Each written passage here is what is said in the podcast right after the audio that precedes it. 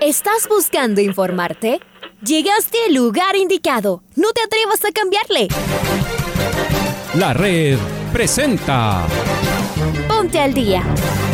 Información deportiva al instante sobre la actualidad de los equipos ecuatorianos muchos goles y el drama que tanto disfrutamos. Los albos se pusieron en ventaja con doblete de Adolfo Muñoz. La Libertadores Femenina cuenta con sus 16 equipos. Con la conducción de los periodistas de la red, Raúl el Profe Chávez y Andrés del Pichón Villamarín. Mucha información que contarles aquí en 102.1 FM. El microciclo de la selección que arranca el día de hoy. Ponte al día. La red. Bienvenidos.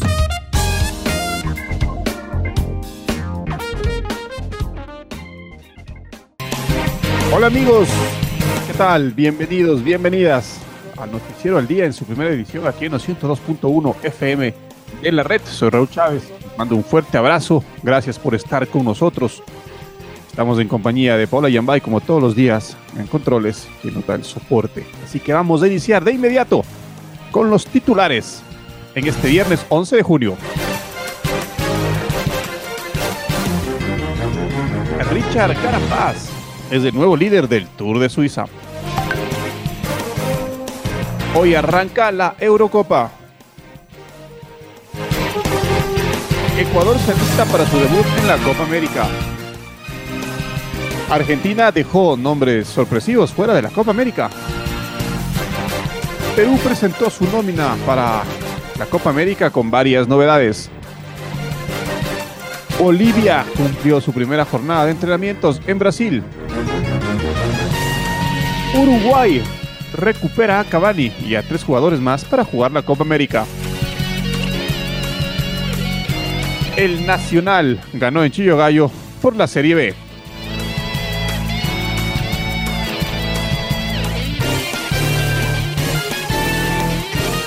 Es momento, es momento de escuchar el editorial en la voz de Patricio Granja. El tema del día será el arranque de la Eurocopa de Naciones, una edición que será no solo inédita, sino además única, porque se va a jugar en 11 ciudades distintas, en una rotación de sedes a lo largo de toda Europa. Por ahora, 24 selecciones buscarán este título, donde Alemania y España siguen dominando, ¿no? Este escalafón con tres títulos seguidos de Francia con dos. La favorita seguramente es justo la selección francesa equipo que reúne una playa de jugadores muy pero muy importantes y con un presente muy pero muy dulce. Por ahora, expectativa total en el arranque. Italia-Turquía, ese es el puntapié inicial, es el punto de partida de esta edición que como les decimos será única, ya que la siguiente se jugará en una sola sede y esa será Alemania. Otro de los que está como candidato tapada para hacerlo en esta Euro 2020, que se jugará, como ya lo sabemos, en época de pandemia en 2021.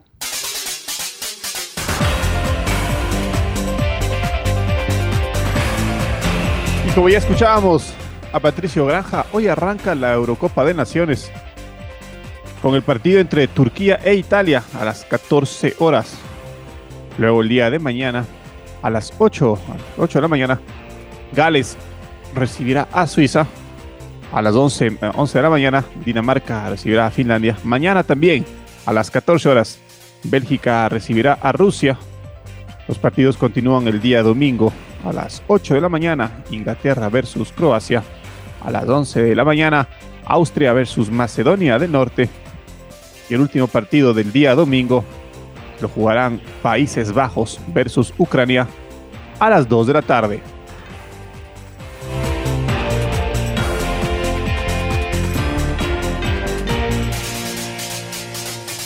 Y al igual que la Eurocopa, la Copa América también arranca este fin de semana.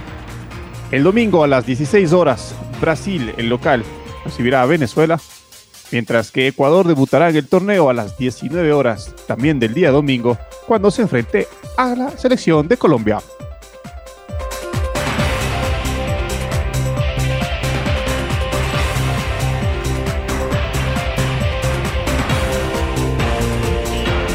Y es momento de escuchar a Aymeric Laporte, jugador de España, que piensa en el debut de la Euro el lunes frente a Suecia, cuando jueguen a las 14 horas del Ecuador. Escuchemos al aporte.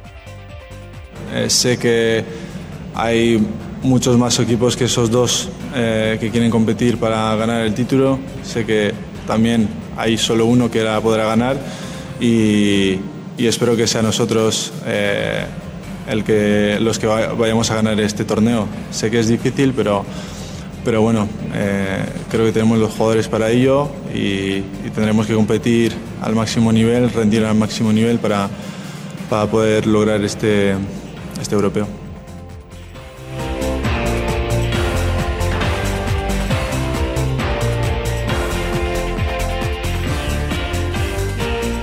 Estamos con nuestro compañero Andrés Villamarín, a quien le mandamos un fuerte abrazo. Hola Andy, buen día.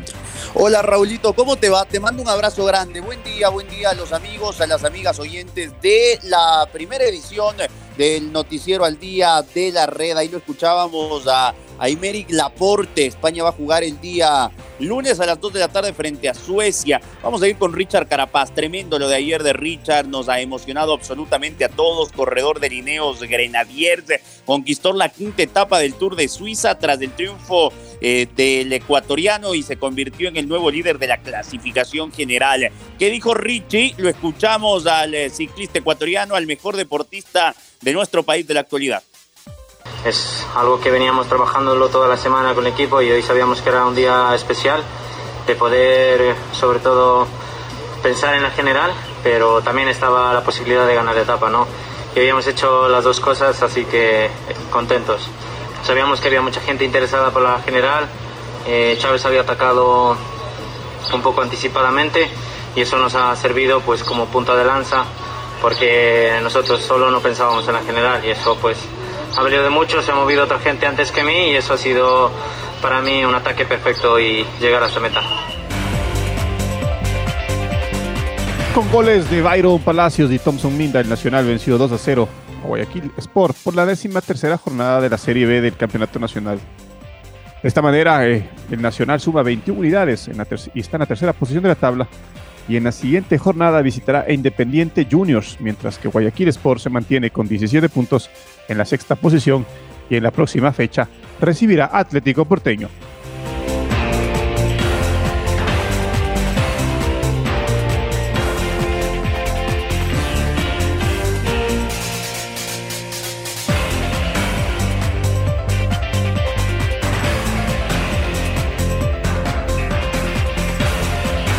La selección ecuatoriana de fútbol viaja hoy con destino a Cuibam, capital del estado de Mato Grosso, en Brasil, para jugar la Copa América. La tri debuta este domingo 13 de junio ante su similar de Colombia. Estamos con nuestro compañero Carlos Edwin Salas y nos va a ampliar la información. Chaca, buen día, ¿cómo estás? Gracias. Saludos cordiales compañeros y amigos aficionados. La selección ecuatoriana de fútbol tiene previsto viajar este viernes 11 de junio con destino a Brasil para la Copa América lo hará con un protocolo de bioseguridad y con los resultados de las pruebas COVID-19. La tricolor debutará ante Colombia este domingo 13 de junio a partir de las 19 horas. La selección ecuatoriana se encuentra en el grupo B junto a Colombia, Venezuela, Perú y Brasil. La lista oficial presentada por Alfaro mantiene la base de los 31 futbolistas que convocó en un inicio, por lo que redujo a 28 jugadores para que disputen la Copa América. La novedad la inclusión de José Hurtado, jugador del Independiente del Valle, ante las bajas ya conocidas, especialmente la de Pedro Pablo Perlaza, por eso es que va José Hurtado. Continuamos compañeros con más en el noticiero al día. Gracias Chaca, un buen día para ti también. Es momento de contactarnos con Maite Montalo porque motivada por sus buenos resultados en la última doble fecha de las eliminatorias mundialistas, Bolivia fue la primera selección en llegar a Brasil para enfrentar la Copa América. May, buen día, ¿qué nos cuentas? ¿Qué tal Andrés y Raúl? Un fuerte abrazo para ustedes. En esta ocasión les llevo noticias sobre Bolivia ya que llega motivada a Brasil para la Copa América y se convirtió en la primera selección en llegar a territorio carioca para lo que será esta competición que inicia ya el fin de semana, queridos amigos de la red. Andrés y Raúl también un fuerte abrazo. La Verde llegó a Brasil y ya inició sus entrenamientos en Goiânia, ciudad del centro oeste de Brasil, donde va a enfrentar a Paraguay el próximo lunes por el Grupo A. En este también se encuentran Argentina, Chile y Uruguay. De esta manera, comentarles algunos datos, novedades de lo que está pasando con la selección boliviana que llega entonado al torneo continental tras el empate 1 a 1 que pasó en este martes de visita ante Chile. Cinco días antes, los bolivianos también vencieron 3 a 1 a Venezuela. Marcelo Moreno Martín, su goleador histórico, remeció las redes en ambos partidos. Tras un flojo comienzo en las eliminatorias, ustedes saben muy bien, Bolivia no ha perdido en las últimas tres fechas con dos empates y una victoria. Los resultados le dejaron en el octavo puesto con cinco puntos entre 10 equipos, levantando el ánimo para enfrentar el torneo continental. Con todas las dificultades que tenemos, hemos sacado cuatro puntos en dos fechas seguidas de la eliminatoria. Quiere decir que algo estamos haciendo bien, dijo César Farías, quien es el director técnico de eh, Bolivia, y esta fue una declaración que les estoy resaltando tras el último partido frente a Chile en Santiago. Farías ratificó para esta Copa América el mismo grupo de los 26 jugadores que enfrentó a Venezuela y Chile en las eliminatorias, que es un combinado que tiene muchísima experiencia y juventud. Vuelvo con ustedes, queridos amigos, con más noticias e información. El fin de semana empieza la Copa América y tenemos mucho más fútbol con este torneo que es uno de los más antiguos de nuestra región.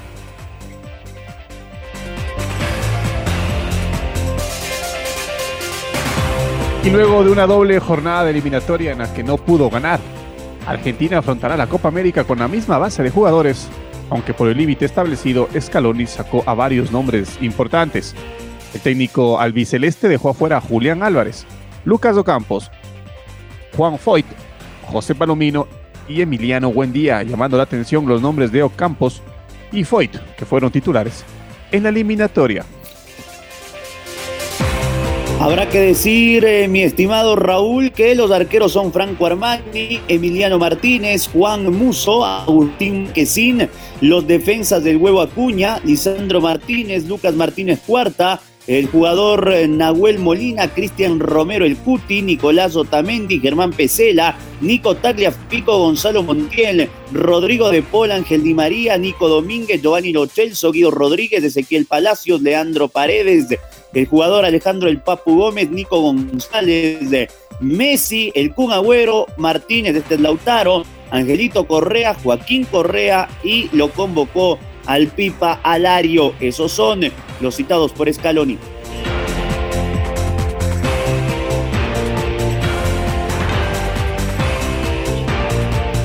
Los jugadores uruguayos Edinson Cavani, Rodrigo Betancourt, Maximiliano González y Cristian Estuani ya pueden ser tomados en cuenta por el entrenador de la Celeste, Oscar Washington Tavares.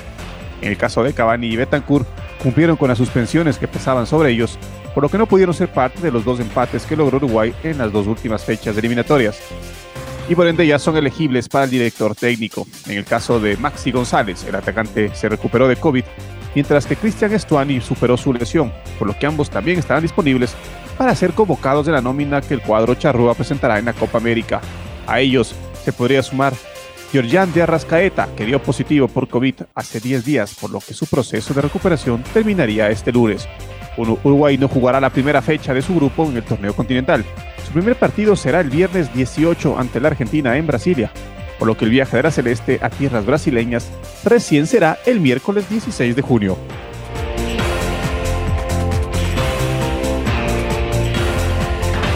En la Copa América Brasil 2021, la selección peruana de fútbol no contará con varios nombres que han sido importantes en el esquema de Ricardo Gareca. Paolo Guerrero, Pedro Aquino, Raúl Ruiz Díaz y Luis Advíncula no entraron en la convocatoria del equipo albirrojo. Guerrero por lesión, Aquino y Ruiz Díaz por decisión técnica y Advíncula por compromisos con su equipo en España no estarán presentes en el torneo continental. Está Marco Fuentes del otro lado, a quien lo saludamos. Hola Marco.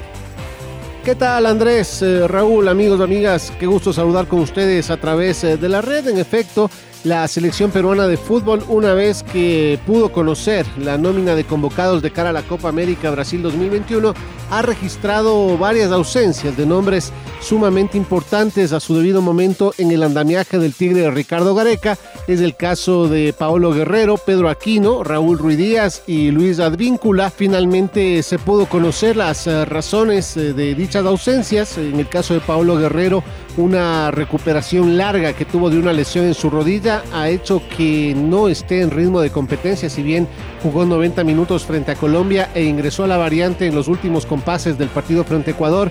El eh, nivel de Paolo Guerrero no es el óptimo y claro, su recuperación continuará lejos de la selección, perdiéndose así la Copa América. En el caso de Pedro Aquino y Raúl eh, Ruiz Díaz, la decisión eh, sería netamente técnica. El eh, entrenador, el argentino Ricardo Gareca, buscaría darle más minutos a otros nombres. por supuesto, ante estas dos ausencias se ha considerado la presencia de Santiago Ormeño, el delantero de León Mexicano, y de Martín Tábara, uno de los jugadores más destacados del campeonato peruano. Y finalmente, en eh, lo que corresponde al caso de Luis Advíncula, el eh, jugador regresó hacia Madrid para disputar las eh, finales en esta lucha que tiene el Rayo Vallecano, su equipo actual, de cara al ascenso a la primera división del fútbol español. En partidos que se disputarán contra el Girona estará presente Luis Advíncula, por supuesto esto le impedirá jugar la Copa América con su selección nacional. En lugar de Advíncula se ha considerado al jugador Gilmar Lora, quien se perfila para ser uno de los eh, titulares en el torneo más importante de selecciones a nivel de la región. Así el jugador del Sporting Cristal tendrá esa oportunidad de consolidarse en el equipo albirrojo, que recordemos eh, comparte grupo con las selecciones eh, de Brasil, Ecuador, Colombia y Bolivia y que tendrá su debut el eh, próximo día jueves enfrentando precisamente a la verde amarela a la selección anfitriona. Esto es lo que les podemos informar, eh, amigos amigas, les invitamos a que sigan en sintonía de la red. Un abrazo grande. Un abrazo, un abrazo Marco. Y hablando de, cambiando de tema y hablando de fútbol nacional, el Comité de Operaciones de Emergencia Nacional emitió un comunicado luego de la sesión plenaria del jueves 10 de junio, en el que se especifica que ninguna intendencia a nivel nacional otorga permisos para espectáculos públicos, razón por la cual no existe autorización para la realización de partidos con presencia de público en los estadios, poniendo fin a la especulación de que el campeonato de la Liga Pro pueda reiniciar con asistencia de aficionados en sus escenarios deportivos. Este comunicado pone un freno a las declaraciones del alcalde de Quito, Jorge Yunda, que vía Twitter escribió, es momento de avanzar y confiar en el proceso de vacunación que está en marcha. Hemos decidido aprobar el campeonato de la Liga Pro con el 30% de aforo. La ciudadanía jugará un rol fundamental al acatar normas y evitar contagios. De a poco nos reactivamos, escribió en su red social el burgomaestre. Desde el regreso al fútbol, a desde el regreso del fútbol a la actividad normal el año pasado, todos los partidos se han jugado sin público, solo pueden asistir las personas autorizadas en el protocolo emitido por la Liga Pro y la Federación Ecuatoriana de Fútbol y que además fue autorizado por el COE Nacional.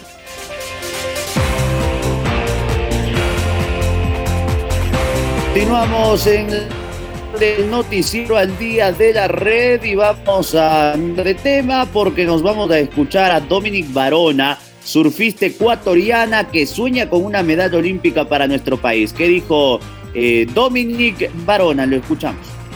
Hay mucho surfing por demostrar, somos potencia mundial y el deporte es salud, así que vamos a seguir representando de la mejor manera a mi país. Para mí es un orgullo llevar la bandera en mis brazos y siempre haré lo mejor de mí.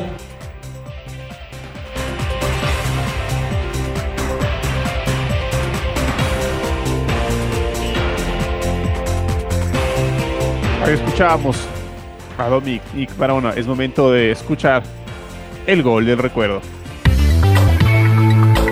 El gol del recuerdo.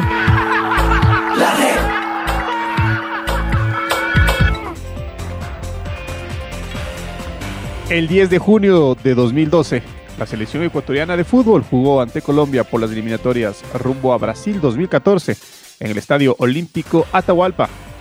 La tricolor ganó 1-0 a Colombia con este gol de Cristian El Chucho Benítez, que lo recordamos con los relatos de Carlos Edwin Salas y los comentarios de Julio Lazo y Luis Paredes. Allá va Antonio, se va a ir, se fue de Soto, corre el Toño Valencia. Va Antonio, va a meterse, se metió, entregó para el Chucho, tóquela para Jefferson, Tegre, le pegó el centro y el que se cruza en forma oportuna para sacar la pelota en el equipo colombiano. Allá va Jefferson Montero, atención, va Walter, otro centro arriba, ¿quién va? Cabezazo de Benítez, gol, gol, gol, gol, gol, gol, gol, gol, gol, gol, gol, gol. goal, goal, goal, goal, goal, goal, goal, goal.